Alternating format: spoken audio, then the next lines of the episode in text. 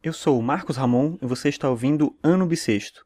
Hoje é quarta-feira, dia 20 de abril de 2016, e esse é o episódio 111 do podcast. E hoje eu vou falar sobre o cinismo.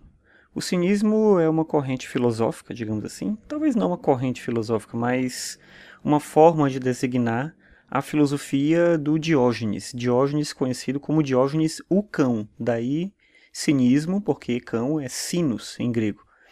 E essa ideia de cinismo, ela tem muito a ver, talvez, com uma deturpação da conduta ou do comportamento do Diógenes, né? Se diz que ele se comportava como um animal, como um cão, não respeitava as normas, as regras, os princípios e defendia que se deveria viver de acordo com a natureza.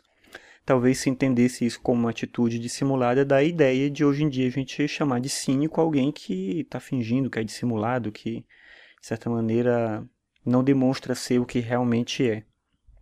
Mas talvez essa seja só uma forma de pensar, né? e não necessariamente a única, um jeito de pensar sobre o que o Diógenes representava. O Cioran, o filósofo romeno Cioran, escreveu num livro que chama Breviário de Decomposição um texto sobre o Diógenes, e ele fala algo que é interessante que mostra uma outra perspectiva. Ele fala o seguinte, abre aspas: Sócrates enlouquecido chamava o Platão. Sócrates sincero, é assim que devia tê-lo chamado. Sócrates renunciando ao bem, às fórmulas e à cidade, transformado, enfim, unicamente em psicólogo.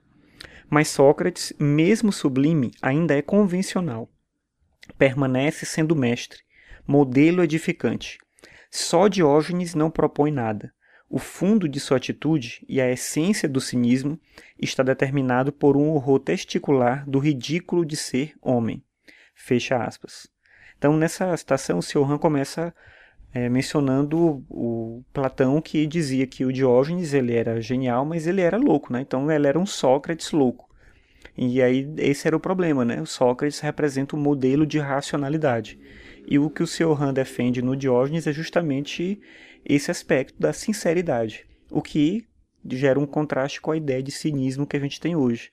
E aí cabe ver quem é que conta a sua versão, né? Quem é que determinou a versão que ficou pra gente de que ser um cínico é ser alguém fingidor, é ser um dissimulado, e não, como o Sr. Han defende, alguém que é sincero, alguém que diz o que pensa, alguém que não tem medo de discordar das normas e das regras.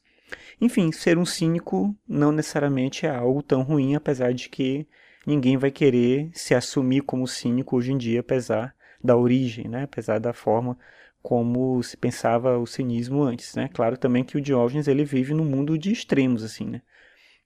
Ele andava sem roupa, vivia na rua, não estava preocupado com, como eu falei, com os valores, com princípios, né? A ideia era um pouco essa de viver de acordo com a natureza. Talvez nem todo mundo, a maioria das pessoas, na verdade, não vão querer viver assim.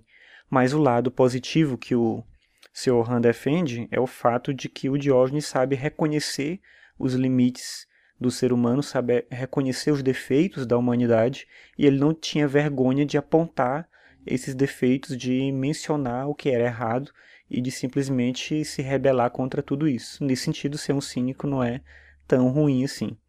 Mas, de novo, talvez a maior parte das pessoas não queira a, assumir isso de uma certa forma, porque viver também é colocar uma máscara de fingidor. E de certa maneira isso é o próprio cinismo que a gente critica que a gente não quer adotar. Enfim, ser um cínico originalmente, de acordo com o que o próprio Diógenes era, ou seja, na visão do seu Han, ser sincero, talvez fosse muito melhor do que o tipo de vida que a gente tem hoje, que é um cinismo disfarçado de sociabilidade ou qualquer coisa parecida.